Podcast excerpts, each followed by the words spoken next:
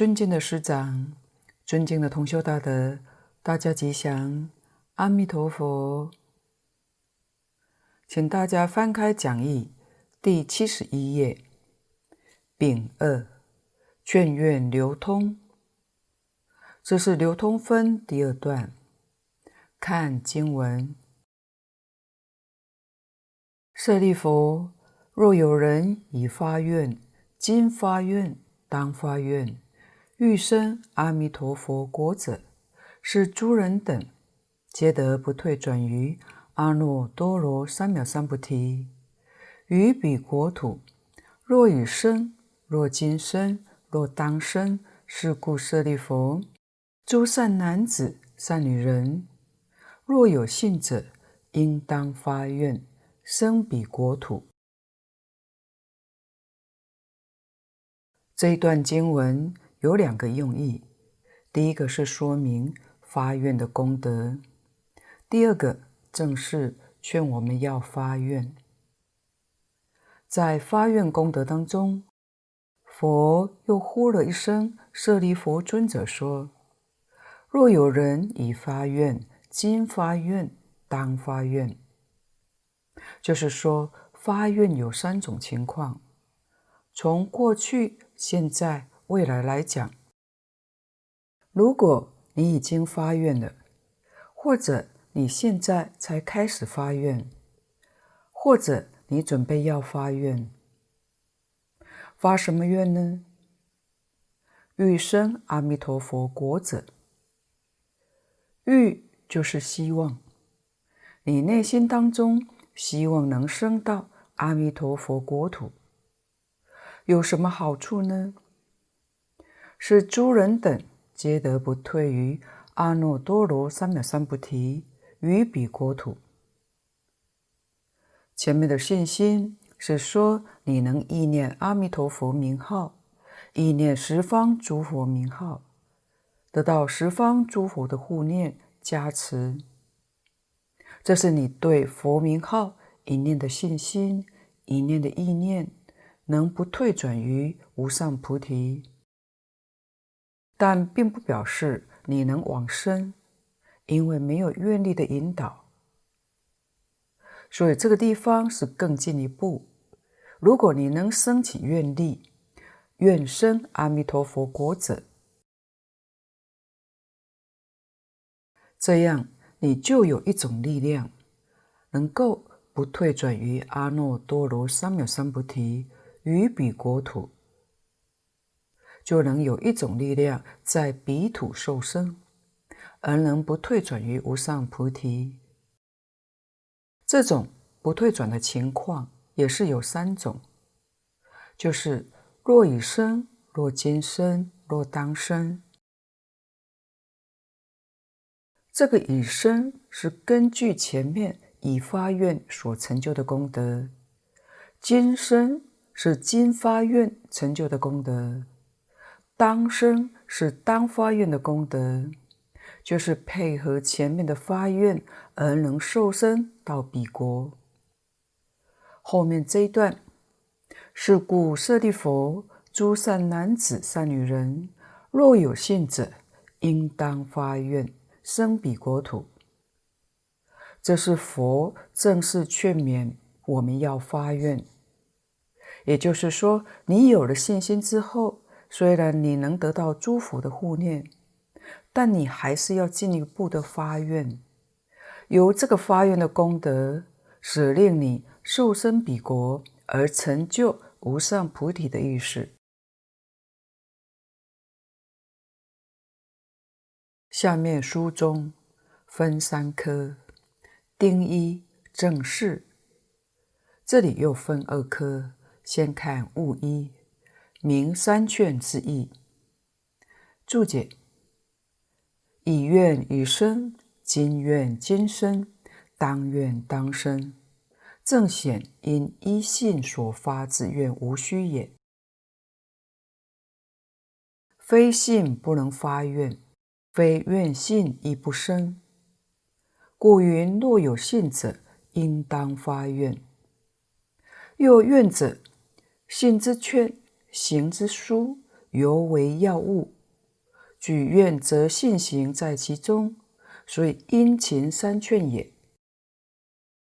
这是释迦牟尼佛劝导大众要发恳切的愿力，以愿以生，今愿今生，当愿当生。蕅益大师告诉我们，已经发愿，已经往生了，现在发愿，这一生当中必定往生。当来发愿，当然是将来以后，当来发愿的。当然，那一生他也一定往生。佛说法是在三千年前。佛说已发愿的，当然是指他方世界的，因为阿弥陀佛成佛以来已经十劫了，不知道有多少诸佛世界的人去往生了，那是已发愿、已经往生的。今发愿是释迦牟尼佛说法那个时候，当发愿是指我们现在，我们现在发愿也必定跟过去的人一样，决定得生。正显依信所发之愿无虚也，这就显示应相信，或者是依深信不疑。所发求生之愿，决定不虚，这是真实的。非信不能发愿，这是真的。你要是不相信，你怎么会发愿求生西方极乐净土？是不可能的。所以信是最重要的一个因素，要深信，一点怀疑都没有的。非愿信亦不生。如果不能真正求愿往生，那个信也不是真信。以前讲过的，信通常有迷信、有正信、有真信。真正发愿求生极乐净土，那个信是真信。有些法师大德也讲《阿弥陀经》，也劝人念佛求生极乐世界。但是他自己不念佛求生净土，这是什么意思呢？他是正信，但不是真信。他以为还有别的法门比这个更高的，认为你们这些人程度不行，就念念阿弥陀佛求生净土吧，把阿弥陀佛看低了。虽然他不算迷。但是他不是真的信，真信的人没有一个不肯往生极乐净土。故云：若有信者，应当发愿。这一句就是劝勉我们，应当要发愿。有愿者，信之劝。劝就是凭证、证据的意思。愿。就是我们信心的一种凭证。行之书，犹为要务。书是枢纽，是机要。假使单单有行，就是持名念佛而不发愿的话，也是一样不能往生。尤为要务，愿在三资粮当中尤为重要。这是说明。信愿行三资粮当中，愿实在是太重要了。举愿则信行在其中。一个人真正肯发愿往生，当然他一定有很深的信心，一定肯老实念佛。老实念佛属于行，信行都在其中。所以殷勤三劝也，劝信劝行，佛只有一次；劝愿，则是劝了三次。可见得佛对发愿非常之重视。第一次是在正中分里面的第二段，佛说了义正庄严，众生生者皆得不退，所以他劝众生闻者应当发愿，愿生彼国。这是第一次劝。第二次是在正中分幕后的一段，听到佛所说的念佛，一心不乱，临终见佛，心不颠倒，即得往生。佛接着又说。若有众生闻是说者，应当发愿生彼国土。这是第二次劝。这个地方是第三次，有愿必生。佛三次的劝导我们，不怕麻烦，不怕重复，可见本师释迦牟尼佛对于我们的慈悲恳切，实实在在是希望我们在这一生当中。能永脱轮回，圆成佛道，这才是满他老人家度化众生的本愿。我们要是能体会到这一层，对佛的感恩戴德之心会油然升起。底下勿二，名愿依是弘，注解，复次。愿生彼国，即心愿二门，远离娑婆，与依苦集二谛所发二种弘事相应，心求极乐；与依道昧二谛所发二种弘事相应，故得不退转于大菩提道。这一段，蕅益大师把发愿的意义重新再来解释。而且心愿二种的愿力，正与菩萨所发的四弘誓愿完全相应。这里是蕅益大师使用四弘誓愿来做解释。复次就是再者，愿生彼国即心愿二门，这就是四弘誓愿圆满。因为愿生一定离开娑婆世界。梵语娑婆就是堪忍，众生堪忍受这一种苦而不厌离。所谓厌离娑婆，就是厌离我们五浊恶世不净之垢秽，所以应当远离娑婆世界。这四弘誓愿前面两个，在四谛法里面是依苦集而发的。众生无边誓愿度，烦恼无尽誓愿断。这两句是苦集二谛。其次要先求极乐，先求极乐世界，莲花化身与诸上善聚会在一起，就需要有道昧二谛，就是四弘誓愿后面的两句：法门无量誓愿学，这是道。佛道无上誓愿成，这是昧；苦集昧道，四弘誓愿就圆满了。这一发心就圆满了。若要问他什么叫做四谛法，他不知道。虽然不知道，但是他四谛都圆满了。什么叫做四弘誓愿呢？他也不知道。虽不知道。四弘誓愿也圆满了。四弘誓愿是大菩提心。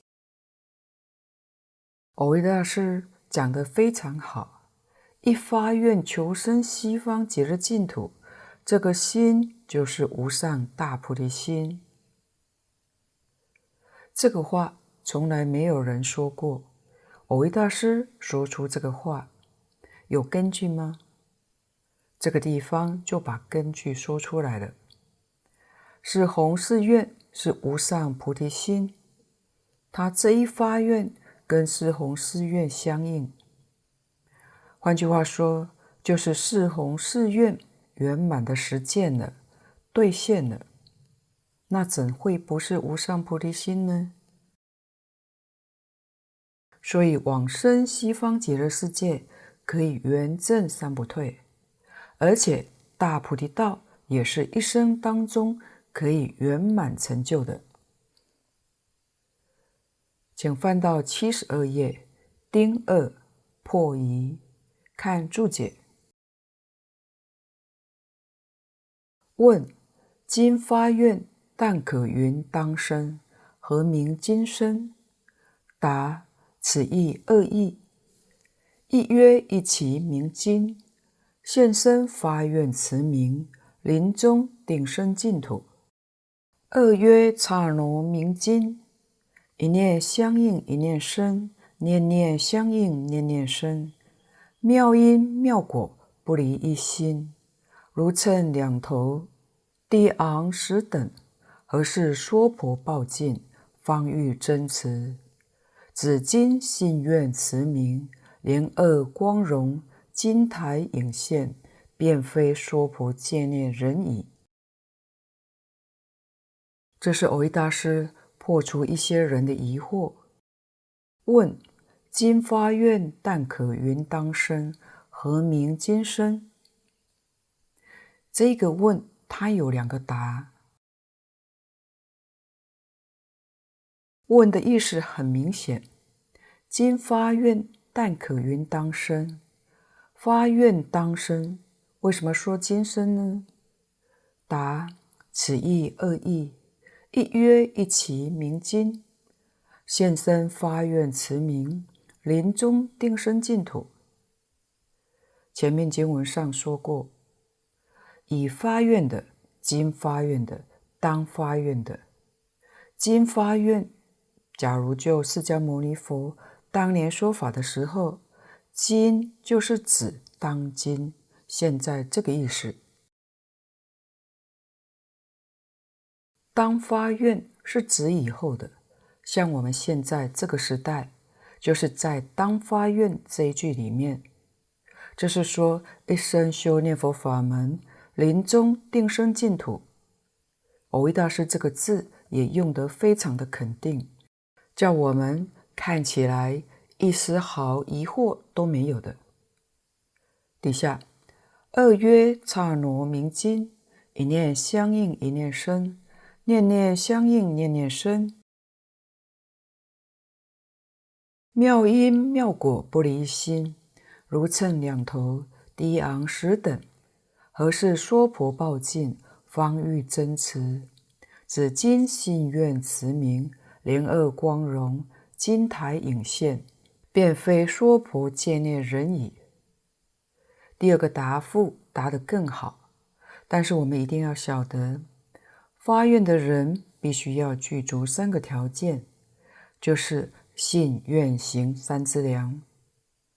信要真，要深信；愿要恳切，巴不得马上就去，要有这样的愿。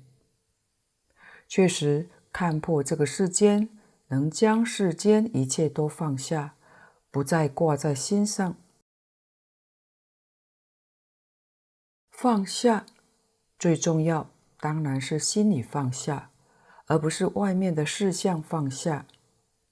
心里有牵挂是没有用处的，必须心里头彻底放下，事相就不会碍事。所谓是。事事无碍。要知道，事为什么会成为障碍呢？就是因为心里头有牵挂，这才有障碍。心里头没有牵挂，事就没有障碍。我们在《环境》上看得很清楚，善财童子五十三参，五十三位善知识。都是心地清净、毫无挂碍之人，但是在世上表现出来的是各行各业、男女老少，可见得一点都不妨碍。所以心要清净，心净土才净，才能感应到净土。说到放下，真的是要。心里头放下，而不是外在事项放下。心里若有牵挂，就没有帮助。当年道正法师罹患卵巢癌，肿瘤大到直径约三十公分，脚也肿到无法穿鞋，实在没办法，才辞去医师的职务。他想起广钦老和尚多年以前要他出家的往事，于是他决心放下一切，剃度出家。时年三十一岁。出家之后，他入山潜修，能病苦缠身，信赖两位恩师及常住大众法师的护持，加上道正法师潜心念佛、拜佛、诵经、画佛，病情奇迹式好转，终于稳定了下来。有一次，欢喜菩萨到金色探望他，看到道正法师的肿瘤大到上下楼梯很不方便，忍不住上前去要帮他扶起肿得像篮球大的肚子。欢喜菩萨不经意说了一句：“师父，哪这么大？”当时。道正法师气定神闲回他说：“一大也，安心我安雷。”你看，道正法师是真放下了肿瘤，他肿他的，与他不相干。他一直与肿瘤和平共处，他将肿瘤奉为善知识。虽然经历无数次的病痛，也没有用过止痛药。也不怨天尤人，他还把这些都化为菩提的悲愿。但愿一切众生无痛、无苦、无病、无恼。道正法师可以说是精进勇猛、信愿坚固、求生极乐世界。讲到这里，我们现在正面对。这一波的武汉肺炎，也应发起学习他的悲愿，祝愿一切众生无痛、无苦、无病、无恼。道正法师除定课之外，其他的时间都在拜佛、念佛、画佛像，训练自己的身语意，时时刻刻保持念念不离佛。他曾依照经典的描述跟义理，供绘八尺阿弥陀佛圣像。同修可以想象一下，挺着肿大的肚子，要趴在地上，恭恭敬敬画一幅超大的佛像，是多么不方便，多么辛苦。他告诉欢喜菩萨说，他好像是一只毛毛虫，在地上挪来挪去。就是说，他的身体在地上软动爬行的方式在画画。这个“软”现在叫软动，以前叫蠕动，变来变去的。也许后来道正法师一系列的毛毛虫变蝴蝶，这些的法音和书籍，大概是从这个亲历感受来的。他所画的佛像真的很庄严，莫学见过。他是想以此慰藉娑婆游子不胜怀慕之心，希望在各角落病榻上痛苦难眠的病人，能跟他一样，因信愿念佛而跨越忧虑烦恼，得到满心的欢喜。道正法师也常引用。我为大师要解的开示：得生与否，全由信愿之有无；品位高下，全由持名之深浅。来与大家共勉。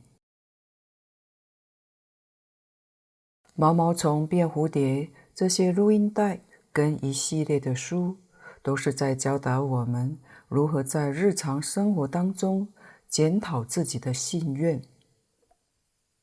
后来道正法师。到嘉义山中闭关隐居，能秉承做一天和尚撞一天钟，尽此一报身，同生极乐国的精神，活在当下，全力录音写书。法师虔诚慈悲，跃然纸上，透过法师流畅的文笔，里面的每一个字、每一句，都是尽他所有的生命力，恳切的护念众生，劝发菩提心，读来感人肺腑，令人为之动容。道正法师亲切安定法音也流传开来，改变无数人的心念。他的法音也遍布全世界。末学有缘到过道正法师闭关的玩具精舍，见到他在生前隐居修持的地方，真的是更加感动。法师的卧床是用回收的门板钉的，欢喜菩萨还说是他捡回来之后，他们一起欢欢喜喜订的。末学还发现。这张单人床的宽度比一般标准的还要更小。当然，这不是法师弟子们没有能力供养，而是道正法师习福，坚持要用资源回收物。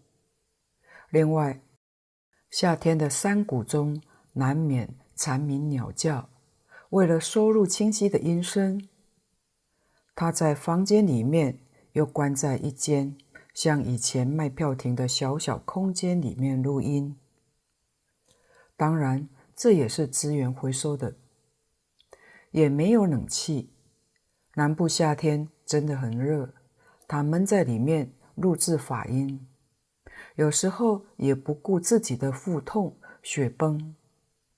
现在我们才能听到他的天籁音声，就是这样来的。真的可以看到他跨越生命考验的血泪历程，他所留下来的这些法音书籍得来不易，可以说是一字一泪缀成的。他那种归向极乐净土的心路，绝对是我们念佛学人的最佳典范。道正法师不但真放下，而且对佛菩萨深具信心。他一生严持戒律，因为不捉持金银戒，所以他身上没有任何一分钱，心也从不牵挂，所以戒行清净。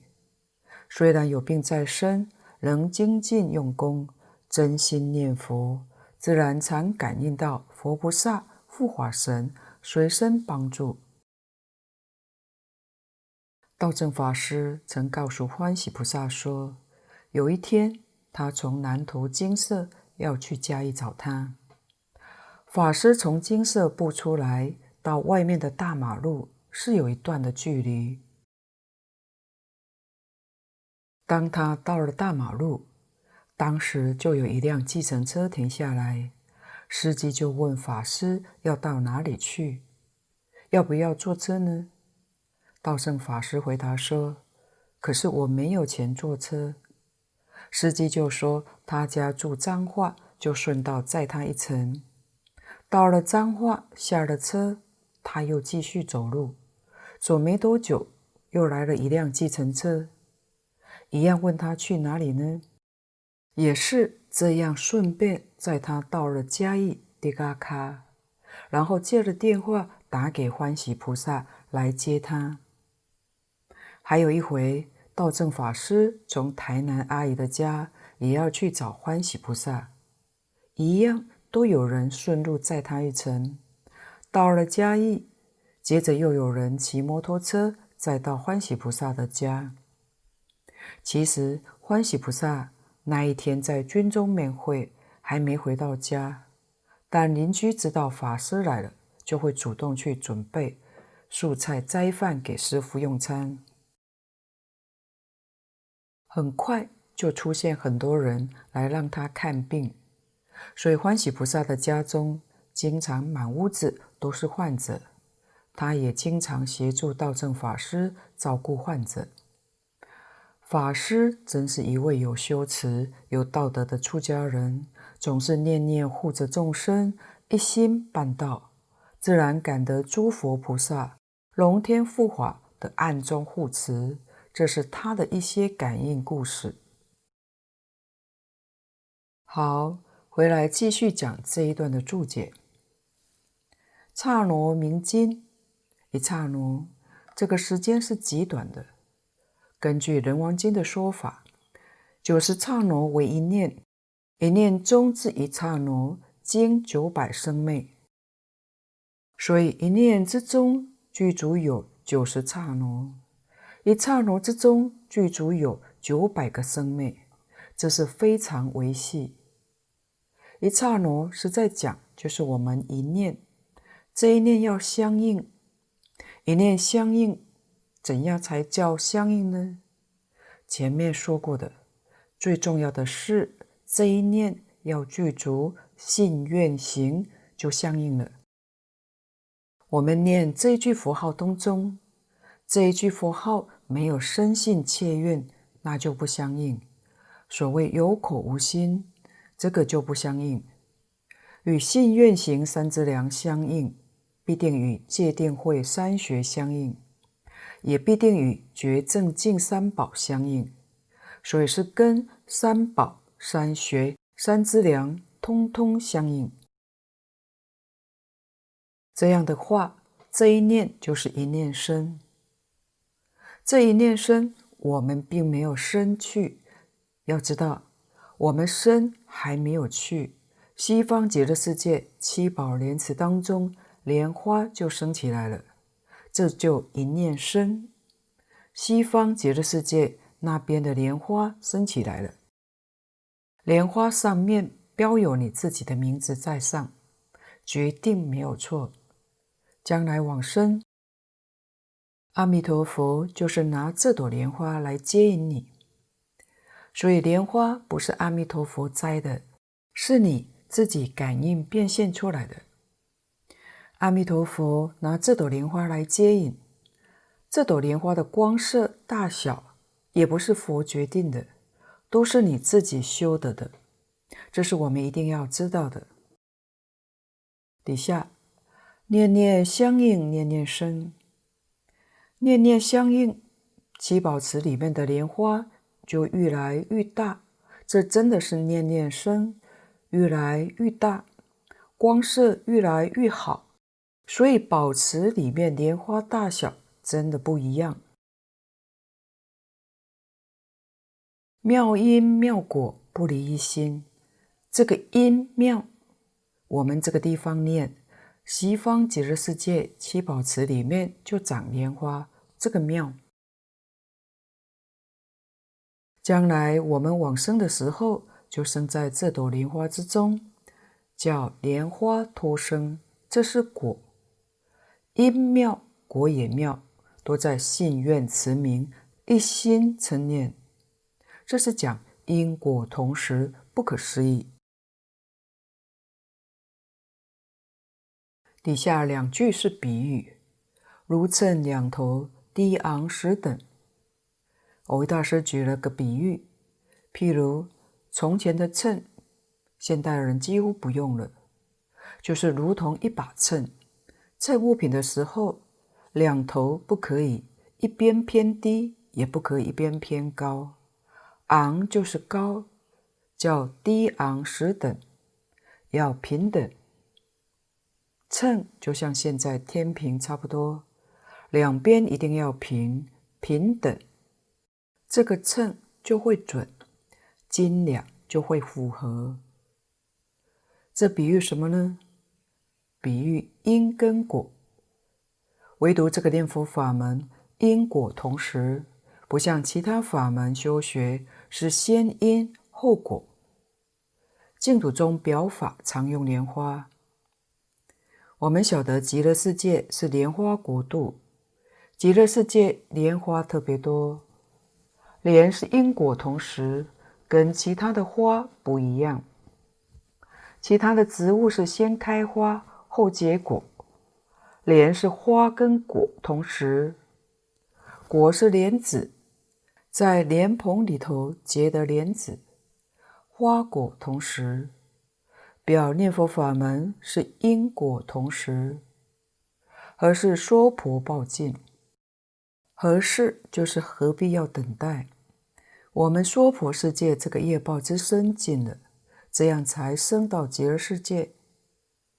方欲增持，增持就是七宝池，这个意思就是不需要等待，现在真的就生了。只今信愿持名，这就是净土中修学的总纲领，要信愿持名这四个字。莲萼光荣，莲萼就是莲蕊，这是紫莲花，光是光彩，荣是茂盛。金台影现，莲花当中有金台，那是脱生之处。就不是娑婆世界的人，虽然还没有去，他已经在西方极乐世界注册了，已经有名字了。虽然现在还没去，他确实不是娑婆世界的人，他是西方极乐世界之人。这个解释今生解释得很好，在圆音老法师。《阿弥陀经要解讲义》里面，他老人家引了两个人，一位是宋朝可久法师，这位法师经常念诵《法华经》，虽然念诵《法华经》，但是他求生西方极乐净土，这不足为奇。在《无量寿经》三倍往生第二十四品里面，也可以看到。凡是修学一切大乘佛法，回向求生极乐净土，临终的时候，阿弥陀佛一样来接引，通通都得生。可见得念佛法门真的是非常广大。这位可久法师，他是真有功夫，他是坐着往生，确实是死了三天。他坐在那个地方还没有入殓，气是真的没有了，真成就了。可是三天之后，他又活了过来。他回来告诉其他人，他到过西方极乐世界，见到极乐世界的状况跟经上讲的完全一样，这就证明他真的到了极乐世界去，不是假的。他说：“我们世间修净土的人，这是他亲眼看到的。莲花上通通标示着名字，确实莲花上有自己的名字。功夫练得好的是金台，是金色的，这是上品往生的。”他说：“有成都广教院的老和尚，就是勋公，他看到名字。”这位老和尚当时还没有往生，但是在七宝池里面看到他的莲花，上面标着他的名字是金台，可见念佛功夫之高。另外，还有明州孙十二郎以及他自己本人都是金台。他说，标银台的，就是次一等的。有明州徐道姑，他是把看到的情形向大家说完之后，眼睛一闭就走了。这一次走了之后就没有再回来了。以后孙十二郎往生的时候，金台来迎，他的瑞相是天月明空，大家都听到有天月来迎接他。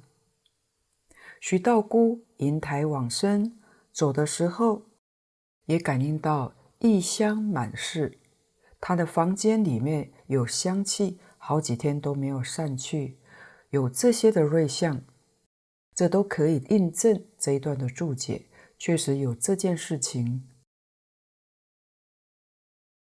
另外，他又引了一段，讲越国夫人领他家里的丫鬟。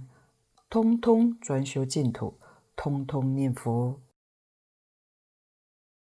后来有一个丫鬟早先往生一步，这一天晚上，这是在梦中，这个丫鬟托梦给夫人，向他道谢。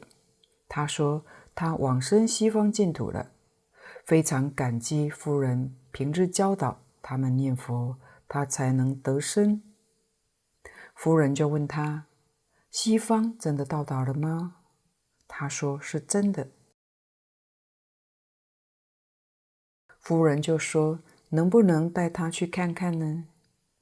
这是梦中的境界。他说：“可以的。”他就带着夫人一道去，看到七宝池，看到宝池里面的莲花大小不等，不但大小不等，枯荣也不一样。于是夫人就问这位丫鬟：“这是怎么一回事呢？”丫鬟就告诉夫人说。世间修极乐净土的人，只要念一发，则是讲真心想生西方，宝池里面就有一朵莲花。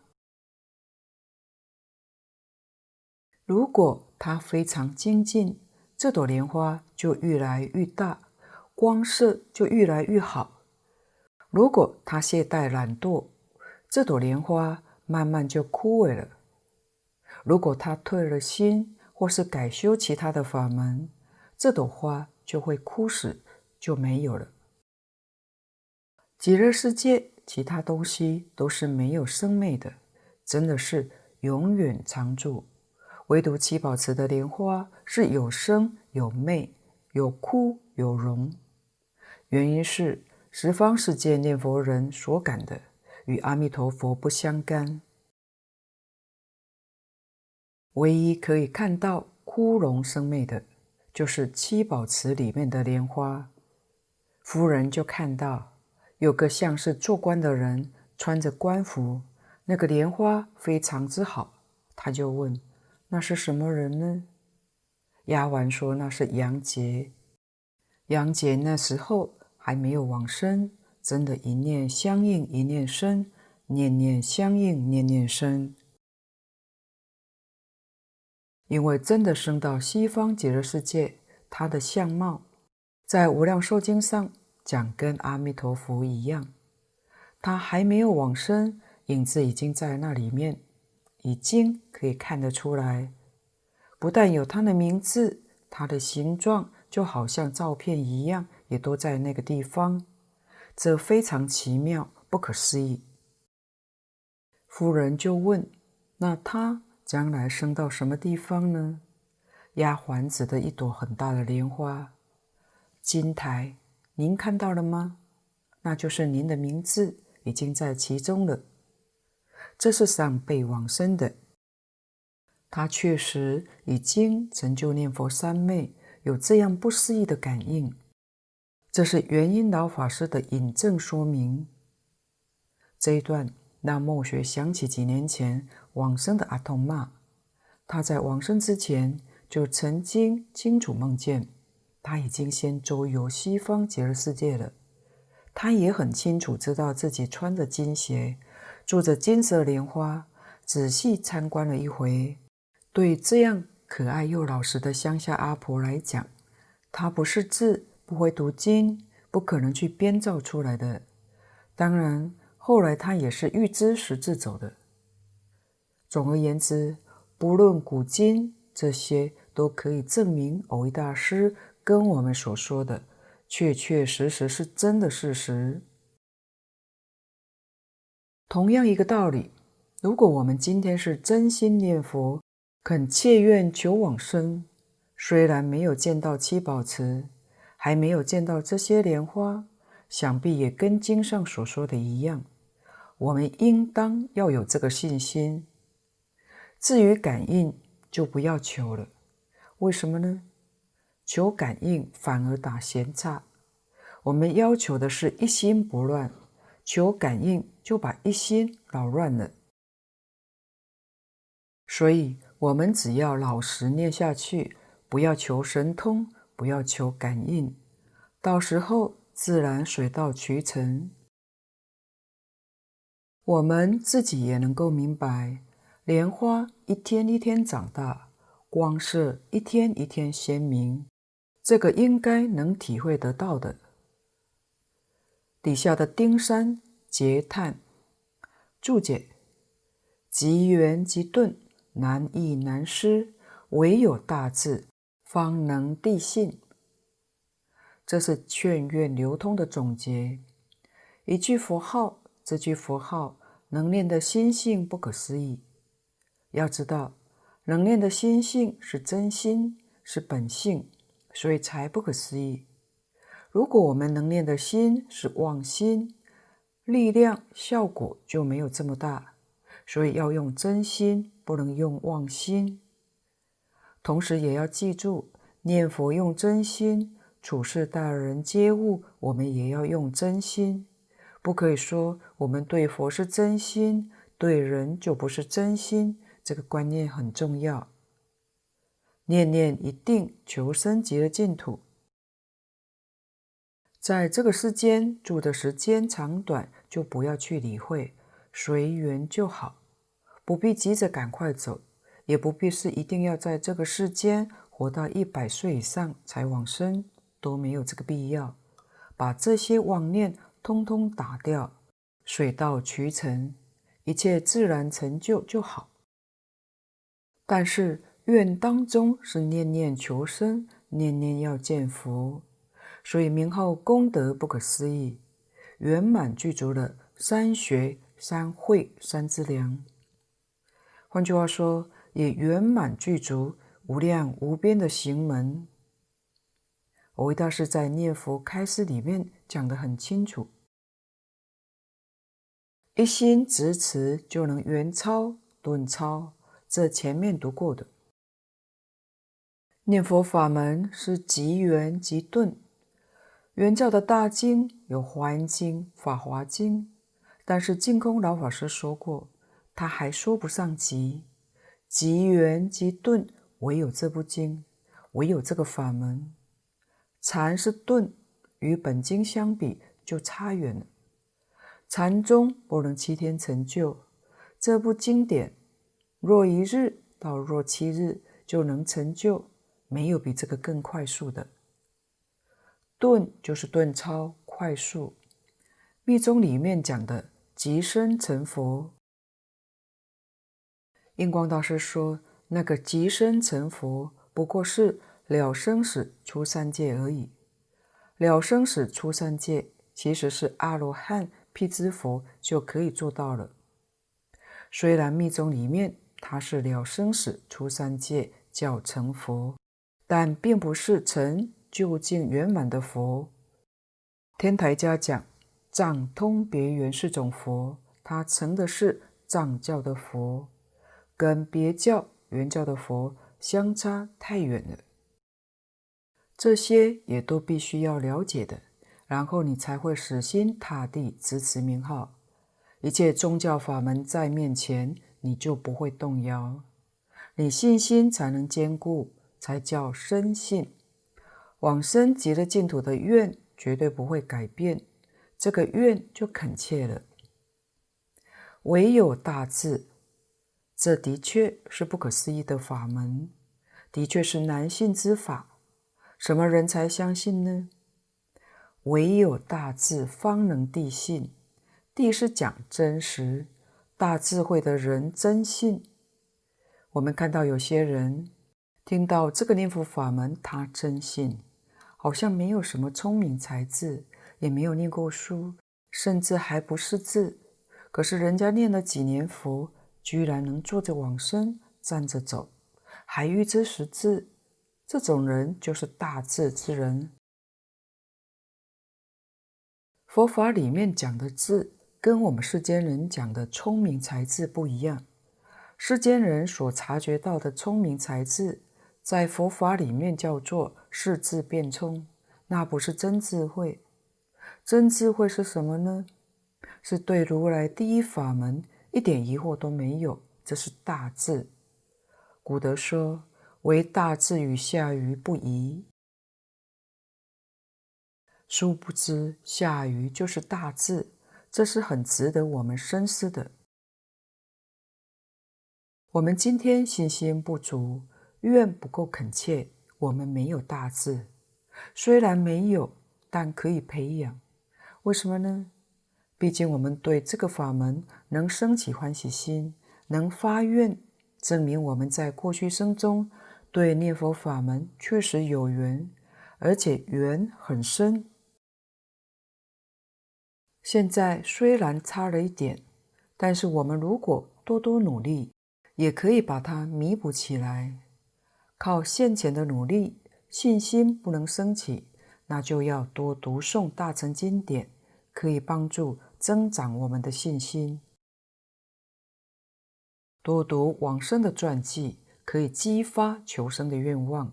这些都是能把我们的善根福德补足，使我们在这一生当中也能圆满的成就。今天的报告就先到此地，若有不妥地方，恳请诸位大德同修不吝指教。谢谢大家，感恩阿弥陀佛。